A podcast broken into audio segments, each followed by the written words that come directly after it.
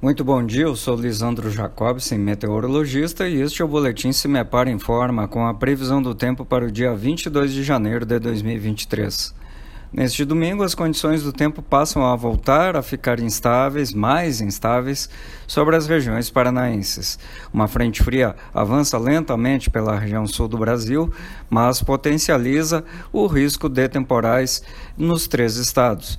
Aqui no Paraná, teremos pancadas de chuva um pouco mais fortes a partir do período da tarde. Sensação de tempo muito abafado até o meio-dia, mas depois as pancadas de chuva apresentam a intensidade de moderada a forte e acompanhadas de muitas trovoadas, o que ameniza a temperatura no decorrer do dia. Mínimas previstas em torno dos 16 graus no centro-sul e máximas perto dos 30 graus no noroeste. Em nosso site, disponibilizamos a previsão detalhada para todos os municípios do estado do Paraná. CIMEPAR Tecnologia e Informações Ambientais.